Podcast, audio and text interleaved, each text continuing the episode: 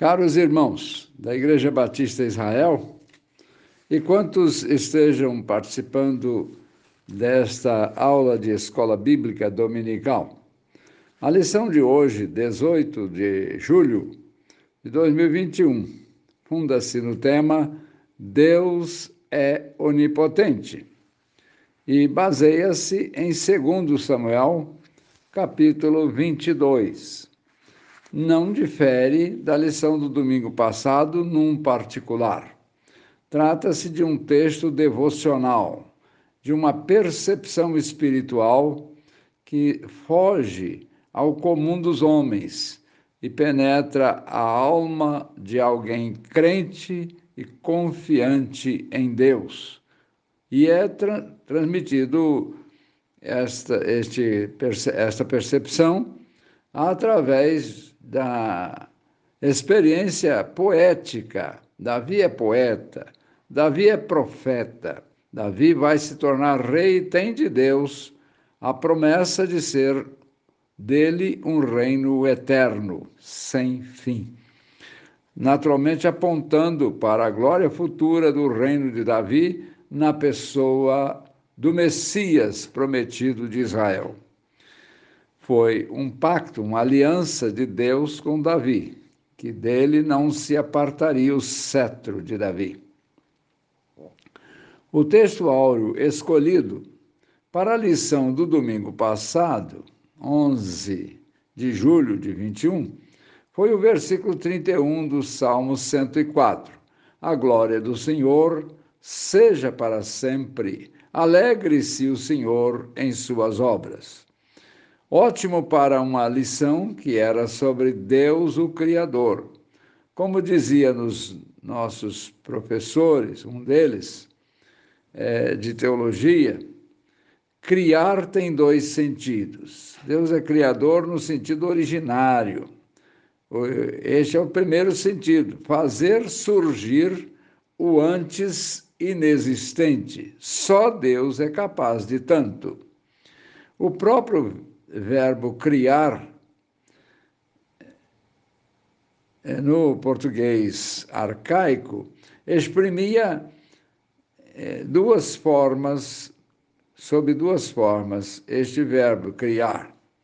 Primeiro, enunciado como criar com E, para o alto, para o ato solene de fazer existir.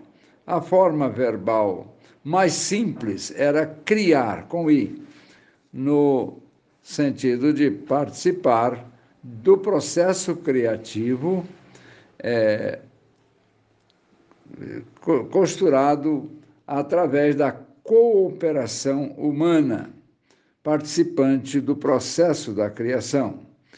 Ele então dizia, o nosso professor, criar como ato gerador do antes inexistente, só Deus. Mas criar como participante cooperador para o estabelecimento da obra criadora em seus devidos lugares, eu também posso criar. E acrescentava: Eu tenho tantos filhos que criei com feijão, com canjiquinha, com carne, com a atenção à saúde, etc. Isso eu fiz. Nós podemos criar como colaboradores da obra da criação no aperfeiçoamento do processo de desenvolvimento da criação. O texto áureo escolhido para a lição de hoje, 18 de 7, ou julho, é o versículo, coincidentemente, de novo, 31 agora do capítulo 22 de 2 Samuel, neste caso. O caminho do Senhor é perfeito e a palavra do Senhor refinada, e é escudo de todos os que nele confiam. Muito apropriada é essa ênfase para uma lição sobre onipotência de Deus, como é o texto de hoje. Deus é onipotente. Estamos lidando com atributos divinos ditos pelos teólogos como não comunicáveis. Somente Deus é todo-poderoso. Ninguém e nenhum ser da criação tem esse, esse escudo para o amparar em si mesmo, porque todos somos criaturas dependentes de Deus. A primeira parte da lição no estudo, depois dessa introdução, nós destacamos com o autor da revista os versículos 1 a 6 do capítulo 22 de 2 Samuel. Então, para este atributo, está dito em forma poética um cântico de Davi. Ele enfrentara tristemente sérios riscos de ser destruído. Mais de uma vez ameaçado de morte, quando parecia não haver saída mas Deus, o Todo-Poderoso, esteve ao seu lado e o livrou, naturalmente, é, de seus inimigos e da morte, dos apuros e das forças da morte, ou Sheol, aqui traduzido como inferno.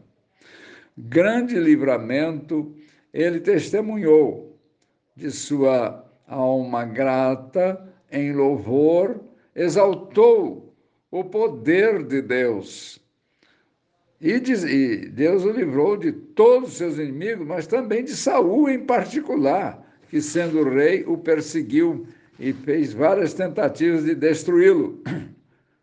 Os inimigos de Deus eram mais poderosos, digo melhor, os inimigos de Davi, eram mais poderosos do que Davi. E em armamento, em posição estratégica, em poder.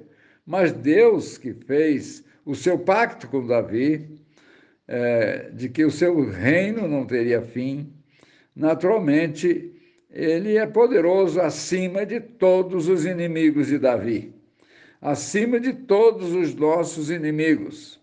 Invoco ou invoquei, diz ele, o Senhor, e ele me salvou dos inimigos.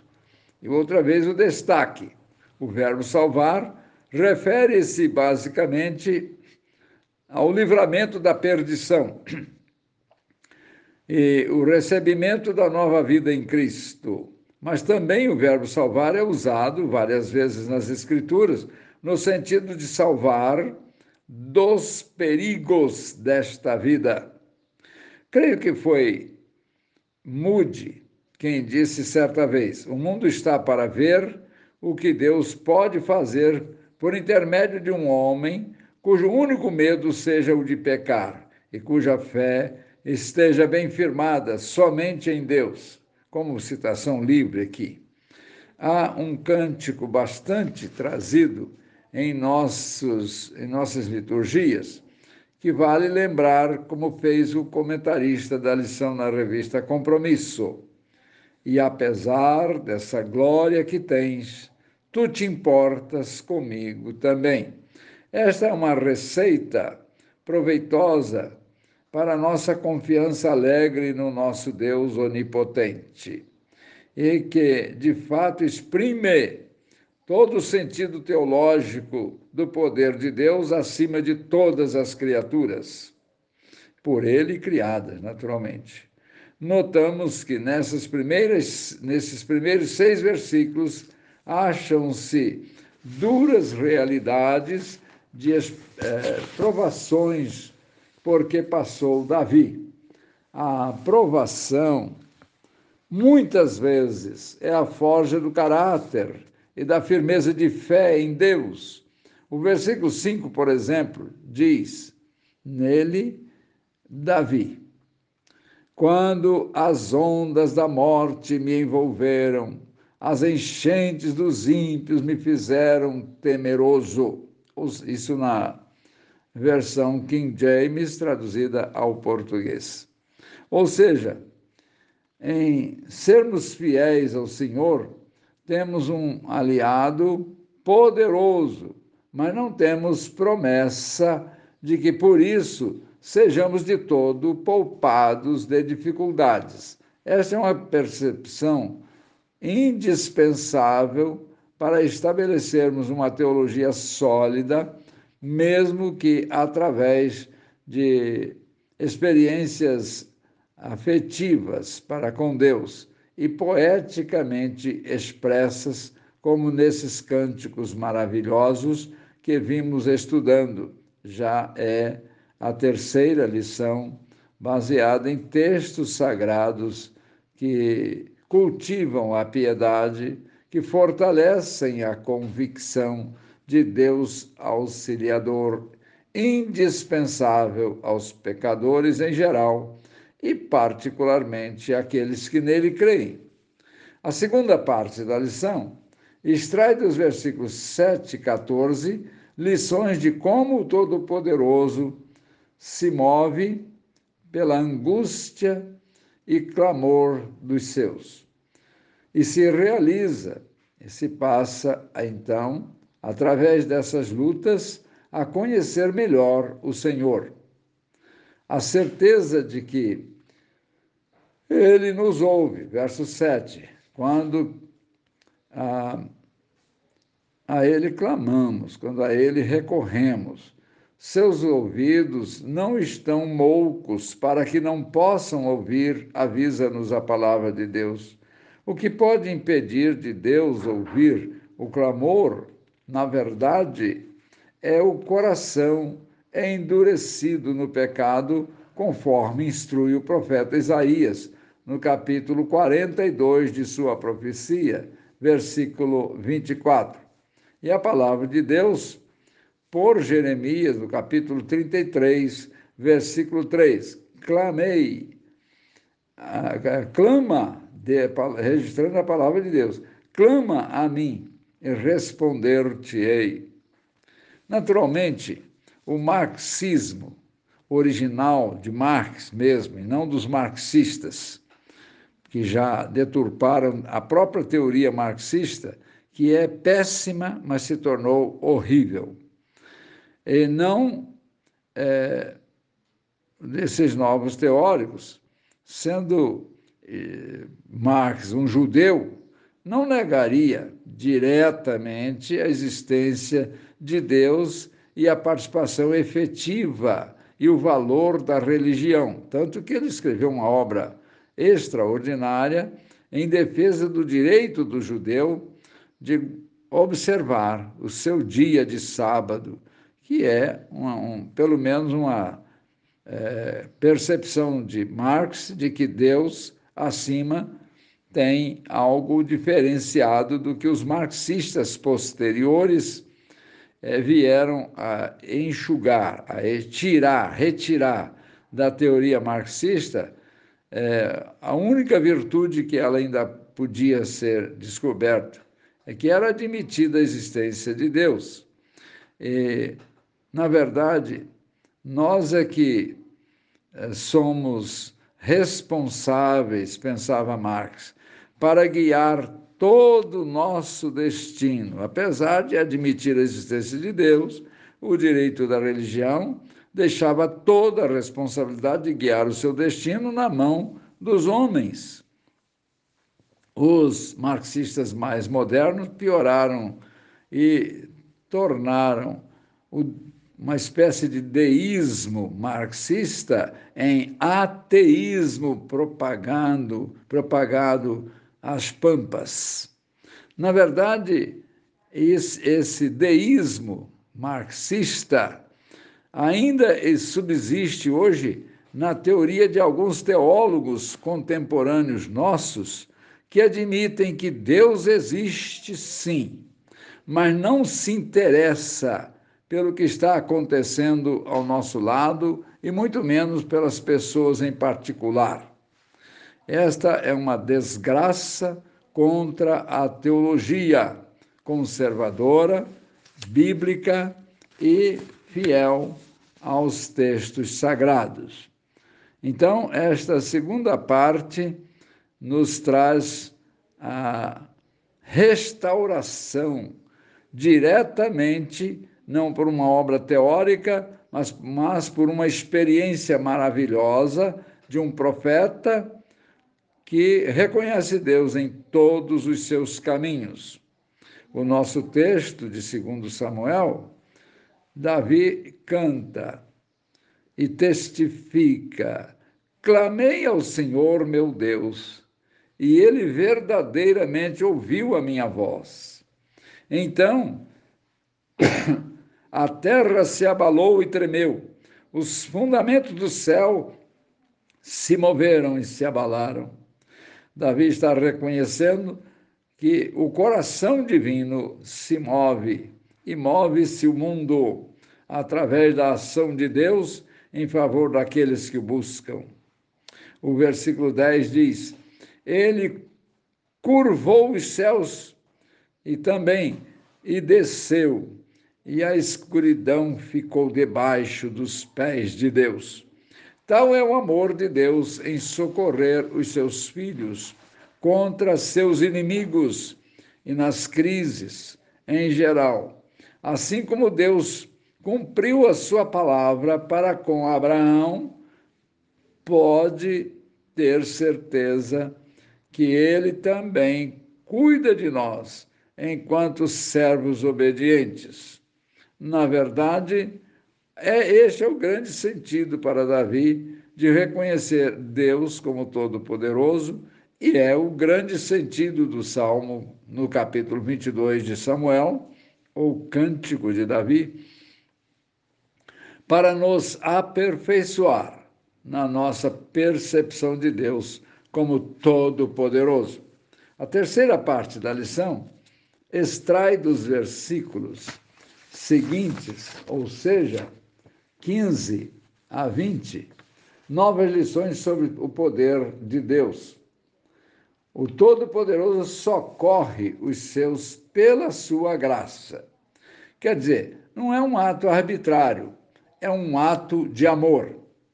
Mesmo reconhecendo não merecer o cuidado de Deus, Davi magnifica a Deus pelo seu livramento, dada a sua bondade, graça e misericórdia. É o que nós precisamos fazer também, reconhecer que tudo quanto recebemos da mão de Deus é ato de bondade e amor.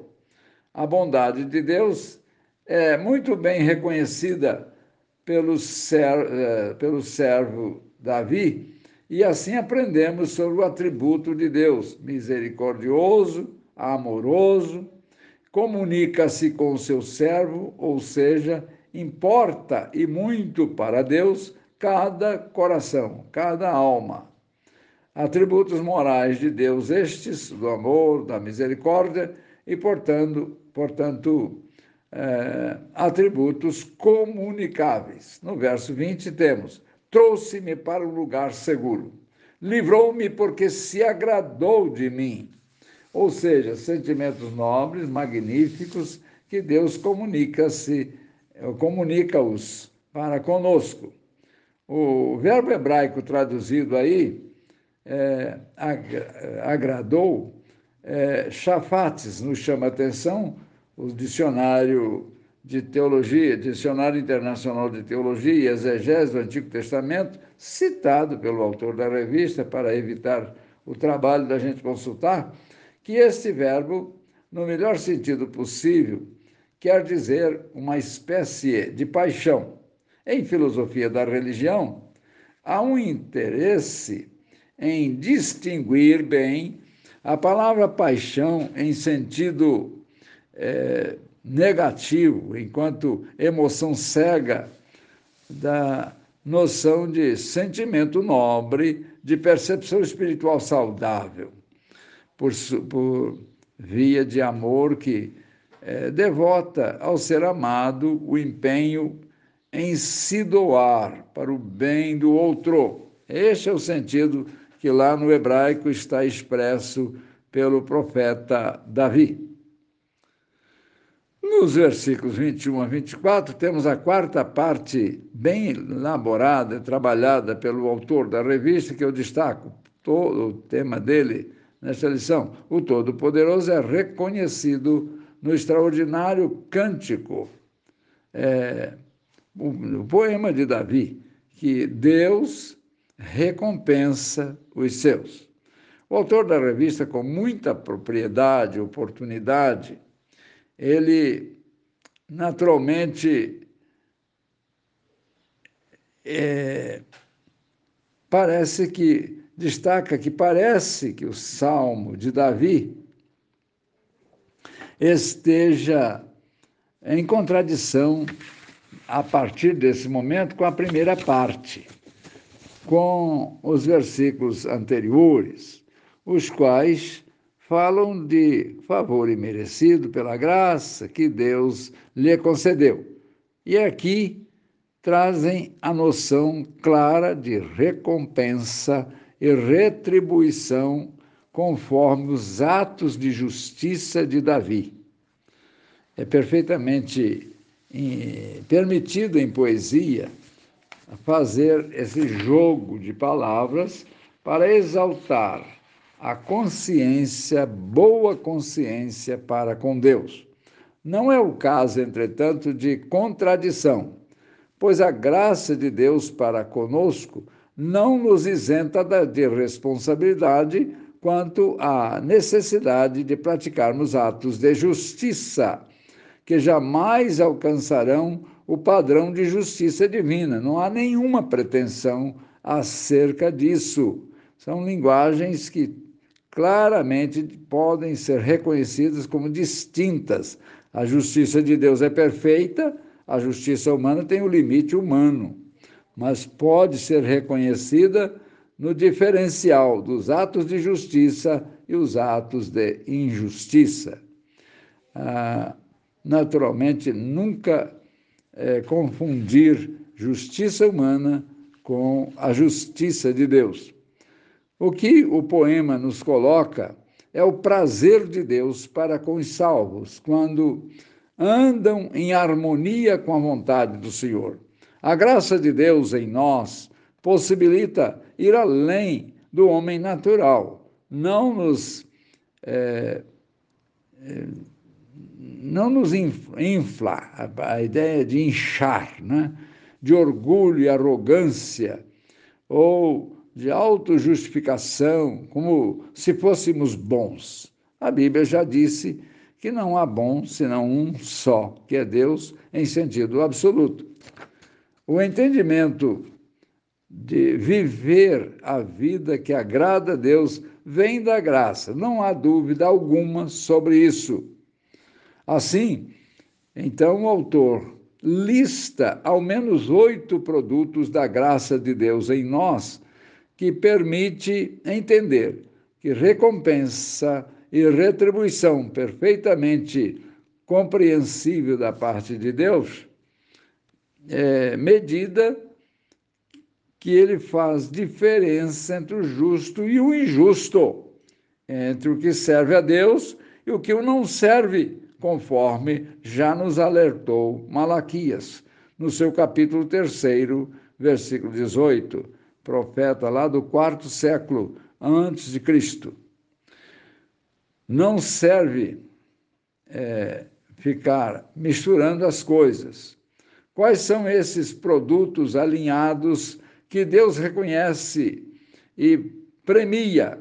Primeiro, a prática da justiça, Mateus 5:20. É bem-aventurados aqueles que amam a justiça e tal, não é?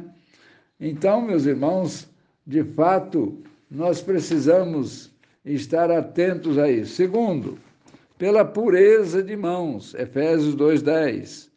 Depois, por seguir no caminho do Senhor, Salmo 119, 1. Por viver a, na presença de Deus, Salmo 51, 11. Depois, por ter mandamentos diante de si, dos olhos de cada um, Jó capítulo 1, versículo 8, por nos tornarmos irrepreensíveis, Filipenses 2, 13 e 16, por se guardar da iniquidade, Salmo 66, 18, e o salmo inteiro, de número 15 nas nossas versões, ou 14 na versão católica. E pela pureza dos olhos, Mateus 6, 22 a 23.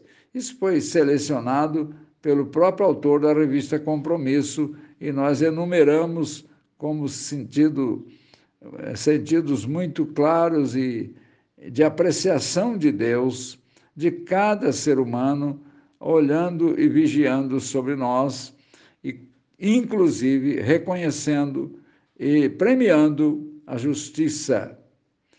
A recompensa vem da própria justiça de Deus para com os ímpios, como juízo aos filhos de Deus em estado de graça, como recompensa-prêmio, que, é, pois se arrependam os pecadores e se tornem participantes da graça e da misericórdia e recebam o galardão do prêmio da soberana vocação de Deus em Cristo ou seja, Jesus Cristo é o centro, o eixo de toda a operação divina, quer na criação, quer na sua eh, manifestação de poder, em todo o lugar e tempo. A lição seguinte, a parte seguinte da lição, destaca o Todo-Poderoso nos capacita a lutar e a vencer. Versículos 28 a 43. Deus nos socorre em nossas fraquezas, pelos méritos não nossos, mas os de Jesus Cristo, que tomou sobre si as nossas iniquidades e levou sobre si eh, todas as nossas enfermidades para que possibilitasse-nos gozar a paz com Deus.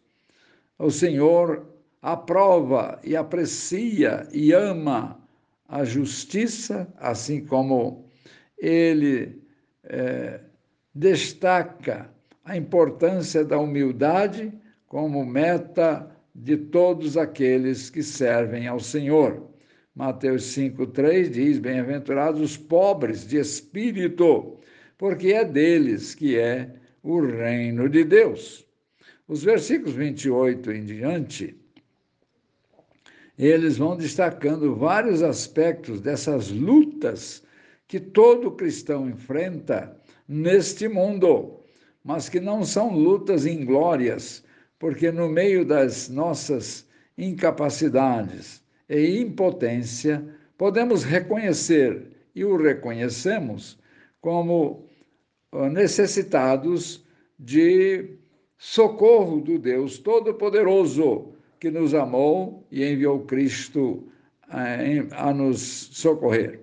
Por último, a última parte selecionada na lição está nos versículos 44 a 51, em que é destacada eh, o Todo-Poderoso é cheio de graça e aí a palavra que está usada é recede, do hebraico, que implica amor incondicional. Não é? Nós é, podemos traduzir isso aí como justiça, podemos traduzir como amor incondicional, sacrificial, que quero dizer. E também podemos traduzir como bondade. Deus é bom. E encerrou-se todas as coisas. Ah, uma observação interessante, que Deus é bom independentemente das circunstâncias que estejamos passando. Não podemos julgar a bondade de Deus pelas circunstâncias, mas pela eternidade do amor de Deus e a grandeza do seu amor. Esta lição é preciosa para nós eh, recordarmos que quando servimos a Deus, não servimos a um Deus qualquer, mas o Deus Todo-Poderoso, Criador e Senhor da criação, e nosso Salvador e Redentor pela fé. Glória a Deus por tudo isto e pelos exemplos extraordinários de servos de Deus, como Davi, que experimentou profundamente essa recede de Deus, a graça poderosa da bondade divina. Deus a todos abençoe. Nós os cumprimentamos neste dia do Senhor.